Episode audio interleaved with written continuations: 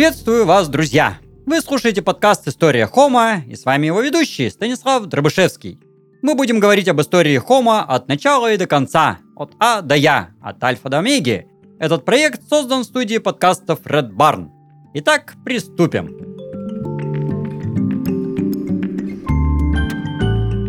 И на данный момент мы добрались до суперответственного момента. А, времени порядка 7 миллионов лет назад – когда пришла нам пора спускаться с деревьев.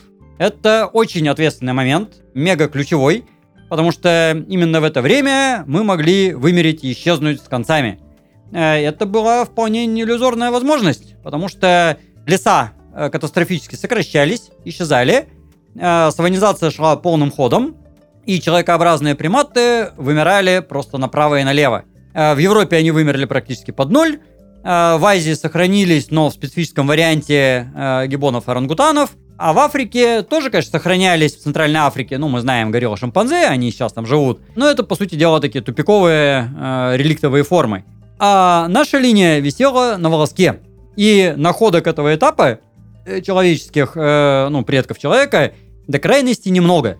Связующей такой узенькой, тонюсенькой ниточкой между Э, великолепием миоценовых э, человекообразных и следующими австралопитеками является буквально-таки одна единственная челюсть на калипитека, найденная в Кении э, с датировкой примерно 10 миллионов лет назад.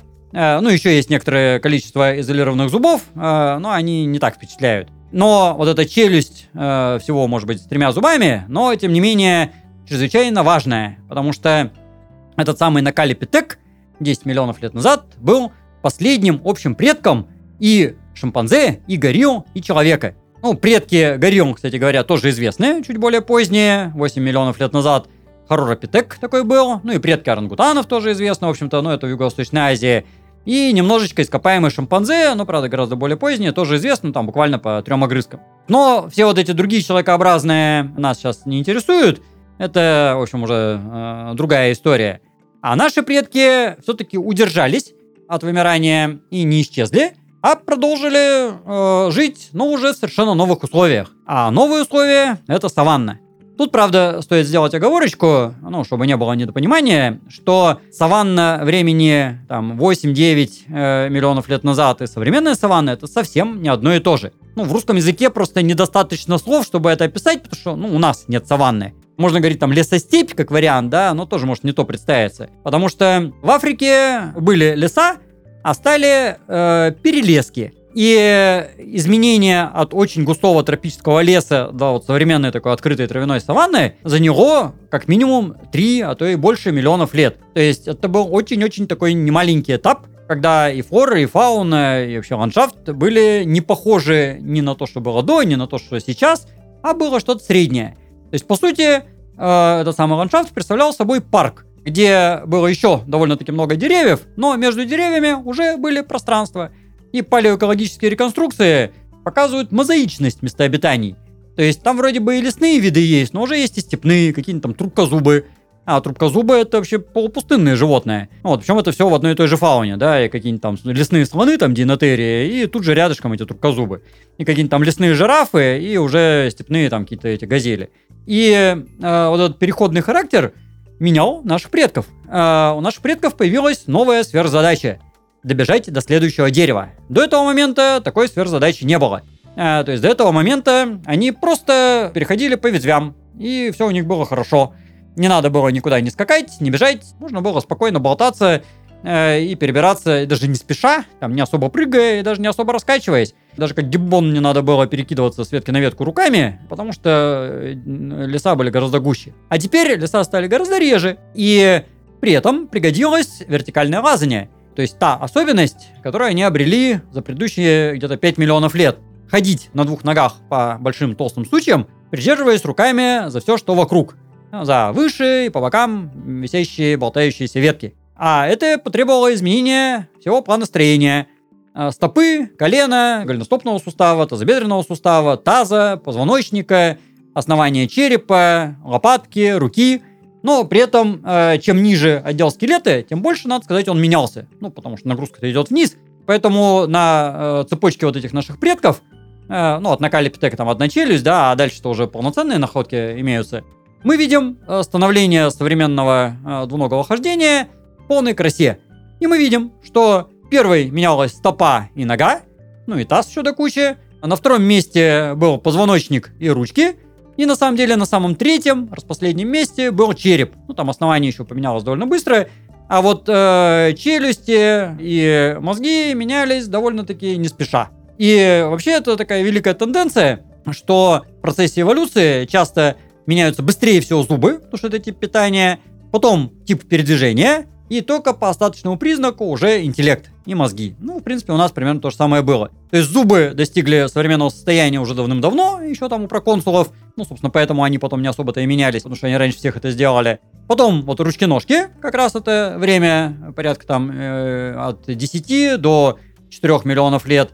А уже сильно-сильно позже подъехали наши нормальные мозги.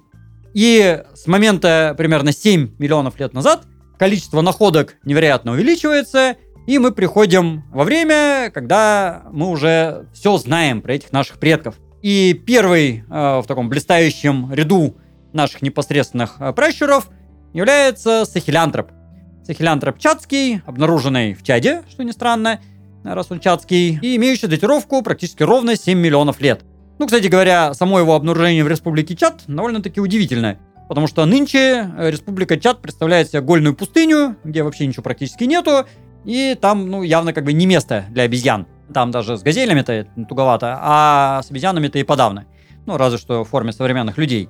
Тогда там росли леса, но все-таки, ну, Сахары, понятно, не было, но тенденция в эту сторону уже начиналась. И саванизация на уровне от нынешней Сахары, видимо, пошла раньше, чем в более южных областях.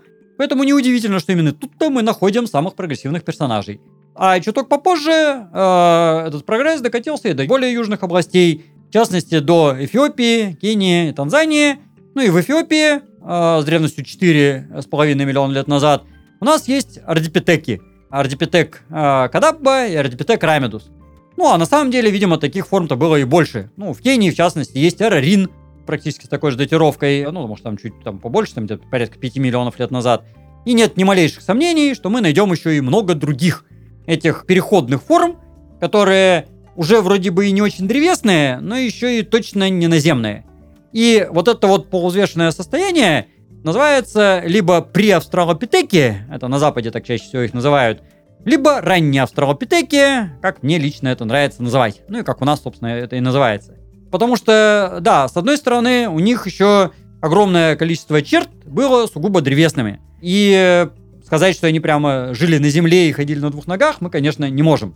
И, судя по палеодиетологическим анализам, питались они исключительно в лесу. И э, в саванне они старались не питаться вообще никак. Э, то есть она им была чужда, непонятна и страшна, и они туда совались только по большой надобности и по вынужденности. Но вынужденность-то была. И поэтому в их строении уже имеются черты наши, э, то есть прямоходящие и какие-то потуги на энцефализацию, на увеличение размеров мозга.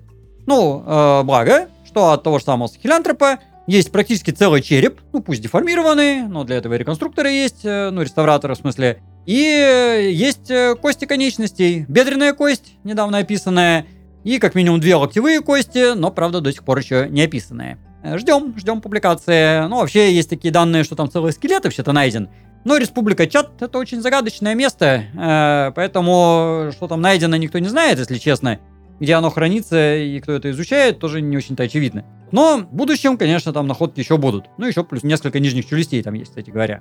И по этим останкам, так или иначе, мы знаем, что у сахилянтропа расположение большого затылочного отверстия, а это отверстие, где спиной мозг соединяется с головным, и где, соответственно, позвоночник присоединяется к черепу.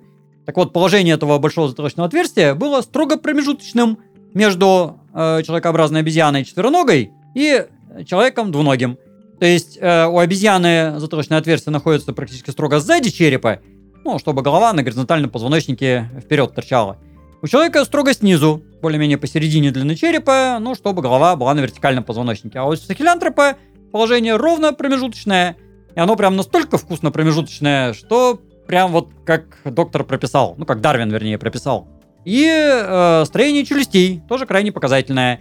Потому что если мы посмотрим на шимпанзе или гориллу, там огромные челюсти с гигантскими передними зубами, Особенно показательно расстояние между носовым отверстием и, э, собственно, вот зубами. То есть альвеолярный отросток верхней челюсти у человекообразных обезьян очень большой, то есть у них рыло. А у сахилянтропа, ну, равно как, кстати, у ардипитека последующего, там расстояние совсем небольшое, и зубики-то небольшие. И самое показательное – это маленькие размеры клыков. У человекообразных обезьян они большие, резко выступающие за уровень других соседних зубов. Ну, спереди резцы, сзади премоляры. А у сахилянтропа они, конечно, больше, чем у нас, и они выступают за уровень других зубов, но не намного. И как-то вроде не так уж сильно. А у чуть более позднего арарина еще меньше выступают, а у чуть более позднего ардипитека еще меньше выступают. И этот э, тренд, он продолжается дальше. А вот эти небольшие размеры клыков, это показатель доброты на самом деле. Потому что если мы посмотрим, как ведут себя разные приматы современные, ну, когда у нас есть близкие виды, но различающиеся по поведению, то мы видим, что чем добрее какая-то обезьяна, тем меньше у нее клыки. Ну, не, не индивидуально, а именно в видовом плане. Ну, особенно на макаках это показательно, потому что там много видов. Есть крупные агрессивные, есть мелкие добрые. И вот у них сразу видно, что те, которые крупные агрессивные, у них большие клыки. Те, которые мелкие добрые, у них маленькие клыки. И у сахилянтропа и ардипитека, и арарина клыки были маленькие. А значит, они были добры. И это было супер-мега важное свойство. Кстати говоря, и половой диморфизм у них маленький. Ну, потому что есть находки самцов и самок, и мы видим, что самцы от самок отличались не очень-то сильно. Намного меньше, чем у современных человекообразных обезьян. А это крайне показательно. Это говорит о социальном устройстве, ну, не таком же, конечно, как у нас, но очень похожем, уже очень приближенном.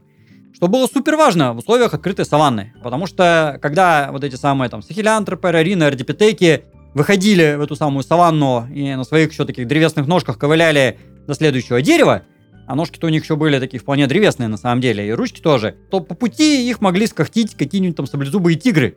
А это время, когда в Африке уже появляются кошачьи. Ну, в принципе, они до этого уже появились, но здесь-то они были уже от души. Ну и в местонахождении с сахилянтропами они, кстати говоря, эти кошачьи-то найдены. Причем даже там опаснее были не саблезубые тигры, а такие вполне себе обычные кошки, потому что саблезубые они предназначены для больших гигантских копытных, на наших предках охотились самые банальные. Ну, не домашние, понятно, кошки, да, а вот а-ля леопард что-нибудь такое. Не сильно крупное, ну, там, килограмм 30 за глаза хватит, потому что сами эти сахилянтропы весили все те же самые, там, от 15 до 30 килограмм. То есть они были мелкие, у них там высота от земли на двух ногах, там, полтора метра была от силы, а то и метр. И э, такую обезьянку поймать, в общем, может даже не сильно большой зверь. И когда вот они преодолевали это открытое пространство полной опасностей, а там ведь еще были и криодонты, и всякие там амфицианиды, и какой только нечисти там не было. Э, так вот, надо было как-то обороняться. Особенно, кстати говоря, страдали самки с детенышами, потому что самки э, скованы детенышами, они должны их тащить каким-то образом, да.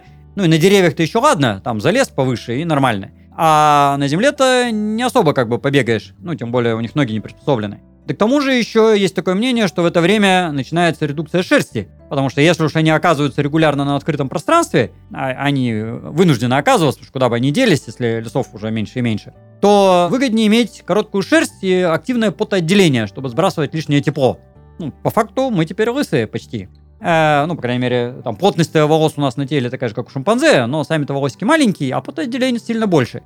И вот в тот момент, видимо, это примерно началось, а если шерсть становится короче, то детишки держатся за шерсть гораздо хуже. А если детишки держатся гораздо хуже, значит, надо их придерживать руками. Это тоже повод стать на две ноги. Ну, вот, ну а руки, приспособленные к древесному лазанию, все-таки уже как-то не очень древесные. Значит, надо идти на двух ногах, а на двух ногах не очень получается. И, короче, вот все не слава богу. А эти саблезубые тигры-то все подкрадываются и подкрадываются. И тут э, всю ситуацию должен спасти, конечно же, самец героический, который э, должен как минимум приподняться и громко заорать. Но это уже эффект дает, на самом деле. Всегда советую первым делом громко орать. Полдела уже будет решено. А если это не помогает, можно взять какую-нибудь ветку, палку, булыжник и долбануть хищника. Э, каждый раз срабатывает, что характерно. Я вот когда маленький был и ходил в школу мимо стройки, а на стройках, как известно, живут злые собаки, ну, периодически приходилось швырять в их сторону. Ну, не то чтобы это там гуманно и так далее, но лучше, чем тебя съедят. Потому что прецеденты-то известны. Вот. И собачки, что характерно, понимают прекрасно, даже когда просто наклоняешься, они уже бегут радостно обратно на стройку. И охраняют уже там. Ну, нефига на стройке шляться. Э, там не надо. А вне стройки собачкам нефиг шляться.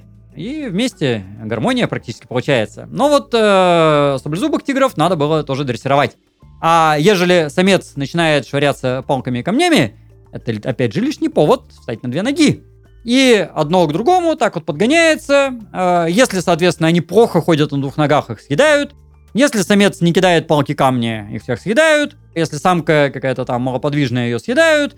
То есть э, выбор невелик, прямо скажем. Чуть что не так, их сразу съедают. И могли, кстати, съесть всех. Э, то есть, на самом деле, подавляющее большинство человекообразных обезьян именно в этот момент, в общем-то, исчезает. И их больше нет с нами. Тем не менее, некоторые оказались самые устойчивые, и все эти невзгоды преодолели и встали на две ноги. Процесс э, этого вставания особенно здорово виден на примере ардипитека – ну, по той простой причине, что от Ардипитека сохранился полный скелет. То есть, если от Сахилянтропа там рожки-ножки, от Арарина тоже там не богато, от Ардипитека Кадаббы тоже не сильно много, а от Ардипитека Рамидуса сохранился практически цельный скелет. И он просто прекрасен. То есть это вот та самая человека-обезьяна или обезьяна-человек, о котором грезили все исследователи, начиная, опять же, там с Дарвина. Найден в Эфиопии, местонахождение Арамис, в местообитании, где как раз вот количество леса э, было э, где-то примерно 60% покрытия кронами, ну там от 20 до 60%, ну грубо говоря, половина, и где надо было уже ходить на двух ногах в обязательном порядке, и мы видим на его скелете ардипитековом именно тот самый случай. Особенно чудесные его таз и стопа.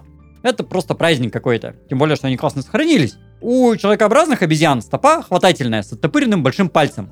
У человека стопа со сводами, продольным, поперечным, чтобы держаться на двух ногах.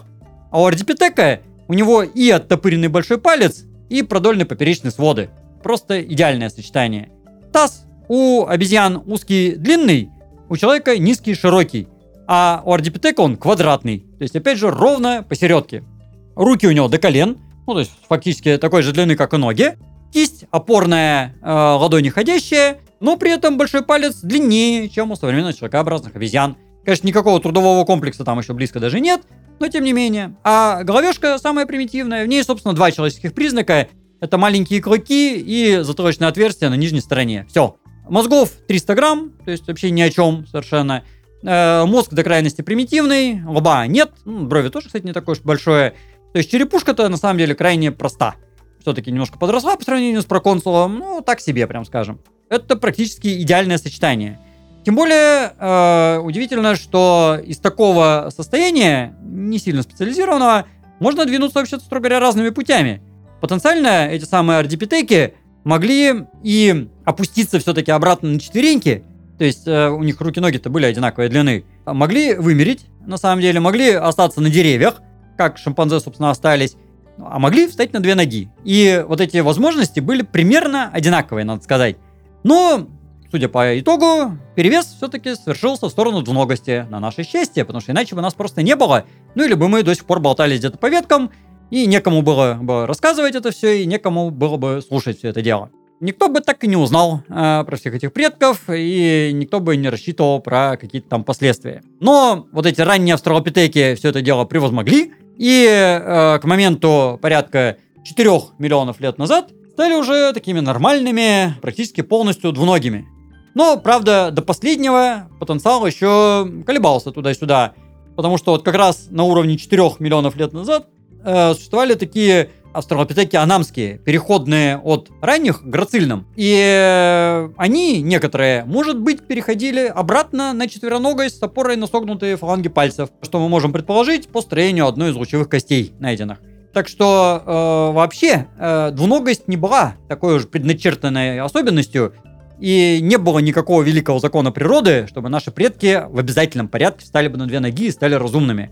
Э, вот некоторые австралопитеки анамские сошли с этой дорожки, а зато э, в других находках мы видим плавненький переход уже к настоящим грацильным австралопитекам. И э, вот со времени там э, 3,8 миллиона лет назад начинается эпоха грацильных австралопитеков. Совершенно э, чудесное время, которое можно рассматривать либо как время обезьян с человеческими ногами, либо как людей с обезьяньей головой.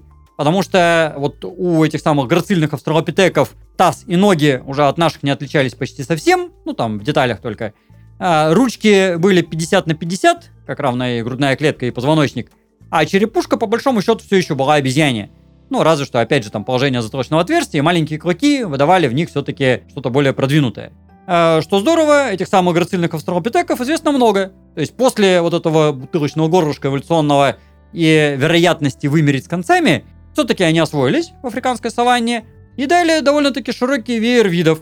Э, их на данный момент известно на самом деле много. Из них ключевой это вид австралопитек афарский, который известен из Восточной Африки, из множества местонахождений, в интервале от 3,8 до 2,9 миллиона лет. Ну, если так округлять, от 4 до 3, короче говоря, миллионов лет назад. Ну, в основном находки сделаны в Эфиопии, но есть и в Кении, и в Танзании. И нет сомнений, что и шире они жили. А второй такой важный вид – это австралопитек африканский. Африканус, э, ну, название, может, без толку, но это именно про Южную Африку. Это именно Южная Африка, ну, просто он там раньше всего был найден, поэтому у него такое название абстрактный Африканус. Он чуть помоложе по времени э, и дожил где-то до 2,5 миллионов лет назад, а может даже и поменьше. Ну, плюс к этому прилагаются другие, там, Деремеда, э, Кинянтроп Паскалицей, Бахаль Газальский, Австралопитек Гарри, Австралопитек Сидиба, ну, это уже такой специфический, правда, которые там и сям тоже по Африке жили. И нет ни малейших сомнений, что их было гораздо больше. Потому что регулярно, ну где-то с интервалом там раз в два года, описывается новый вид. И в Африке есть еще огромное количество неисследованных мест. То есть на данный момент у нас хорошо исследована Восточная Африка, Южная Африка и чуточку-чуточку Северная. Э, ну, это тоже самая Республика Чад. Что творилось в это время в Северной Африке, в Западной Африке, в Центральной Африке, где-нибудь в Анголе в какой-нибудь, да, не знает никто. Вот. А то, что там кто-то такой жил, ну, нет никаких сомнений, собственно, чего бы там не жить. Ну, в центральной, еще там леса были, там где-то шимпанзе жили, а на территории Западной Африки, например, да, ну, там те же самые саванны были, тоже кто-то там обитал. Но вот самый известный вид – это австралопитек афарский. И он прекрасен. Ростом от метра до полутора, весом э, где-то 30-40 килограмм от силы, с человеческими, как я уже сказал, ногами, таким укороченным, э, очень плечистым, коренастым туловищем – довольно-таки длинными руками и довольно-таки еще кривыми пальцами, и, по сути, еще обезьяньей головой. То интересно, кстати говоря, эти самые австралопитеки афарские со временем немножечко уменьшались. Вот насколько нам известно по находкам, ранние находки, они крупнее, чем более поздние, но при этом размеры мозга немножечко росли, но при этом росли размеры зубов. И тут была, опять же, очередная такая эволюционная ловушка. Потому что когда австралопитеки окончательно вышли в саванну, а по палеодиетологическим реконструкциям мы знаем, что афарские австралопитеки питались наполовину в лесу, а наполовину уже в саванне, они стали приспосабливаться к питанию э, саванной растительностью. А это как бы очень опасно питаться саванной растительностью, потому что это вызывает мегадонтию. Мегадонтия – это увеличение коренных зубов, премоляров и маляров. И в это время эта самая мегадонтия захватила всех африканских существ и слонов, и носорогов, и антилоп, и там кого угодно абсолютно, там лошадей каких-нибудь, да, там гипарионов. У всех шла вот эта самая мегадонтия. И если бы еще чуток, то она бы настолько бы возобладала, что мы бы не смогли повернуть назад. И она таки возобладала, что характерно, в линии так называемых парантропов. Э, ко времени примерно 2,7 э, миллиона лет назад, ну там условно 2,5 миллиона лет назад, из некоторых вот этих афарских австралопитеков возникла группа парантропов, массивных австралопитеков, у которых челюсти увеличились до рекордных значений, зубы стали огромадные, ну, больше только у гигантопитеков уже были. Но гигантопитеки сами были метра три ростом, да, а эти парантропы это были все те же там полтора метра ростом, но просто с огромными хлебалами. То есть э, с такими здоровыми челюстями, что страшно смотреть. То есть это такие ходячие сенокосилки, которые без конца жевали, жевали, жевали. Ну, видимо, какую-то траву. Э, ну, причем такую сочную траву, но тем не менее. И это их э, вначале так весьма взбодрило, и они прекрасно себя чувствовали, и довольно-таки бодренько эволюционировали. Дали несколько видов, ну, как минимум два, э, ну, то есть три, там, первый э, эфиопский, потом э, восточноафриканский бойсовский и южноафриканский э, робустус, ну, собственно, массивный-массивный. Вначале все хорошо шло, то есть их стало много, количество находок зашкаливает, но э, климат-то продолжал меняться. И когда ко времени порядка двух миллионов лет назад и миллиона лет назад э, климат поменялся так, что вот эти густые заросли по берегам водоемов уже окончательно исчезли, то и парантропы стухли. Э, им не осталось места. Тем более, что они не выдержали конкуренции. А конкуренция уже была с кем, потому что другие-то живые существа эволюционировали немедленнее. И та же самая мегадонтия, как я уже сказал, захватила самых разных тварей, в частности, павианов и свиней. И павианы и свиньи стали главными факторами нашей эволюции. Э, свиньи, они задолго до нас оказались на Земле, ну, собственно, на деревьях они были там разве что в мезозое, там в виде какой-нибудь землеройки, вот, может и тогда даже не были. И э, они прекрасно себя там чувствовали. Причем э, африканские свиньи того времени это просто какой-то праздник. То есть там есть и хищные свиньи, и э, падальщики свиньи, и костегрызные свиньи, и каких только там свиней не было. Но вот эти поздние свиньи, они переходили уже к травоядности. Э, у них появлялись такие огромные здоровые зубы, а другими мощнейшими конкурентами были павианы. Гигантские гелады огромного размера, Э, у которых тоже была мегадонтия, и которые тоже эволюционировали в сторону растительной ядности. Э, но при этом у них клыки были больше, чем у саблезубого тигра. Э, и парантропы против этого сделать не могли ничего. Вот. Ну, до поры до времени как-то еще ничего так удавалось. А вот когда открытость саван достигла своего апогея и приблизилась к современным показателям, то наступил швах. Потому что, кроме прочего, возникла сезонность климата. И стало необходимо передвигаться куда-то вдаль, ну, мигрировать на новые территории. Ну, в это время возникает саванная фауна современного типа, и эти самые парантропы не смогли это осуществить. То есть э, антилопы гну, зебры, там еще всякие прочие копытные, они наловчились быстро преодолевать большие расстояния. А вот свиньи, павианы и парантропы не научились. Потому что свиньи исходно, э, такие кустарниковые животные, да, лесные, вот, ну, бородавочники там с грехом пополам приспособились рисование, но тоже так, посмотрев, если посмотреть, как они там ползают на коленках, чтобы щипать травку, ну, как-то грустно. Вот, павианы тоже, но они все-таки тоже в кустах держатся, они в открытой саванне-то стараются не жить, и где-то все-таки по берегам рек, где-то вот, где какие-то более-менее заросли есть. Ну, хотя и в саванне тоже вполне себе существуют. А парантропы-то и подавно э, были двуногие и стопоходящие, э, такие не шибко длинноногие, Поэтому не выдержали конкуренции и вымерли. А потомки грацильных австралопитеков, которые смогли отрастить такие длинные ноги, которые увеличили размеры грудной клетки, укоротили немножечко руки, а самое главное, нарастили мозги, стали новой стадией эволюции, стали людьми. Но это уже совсем другая история.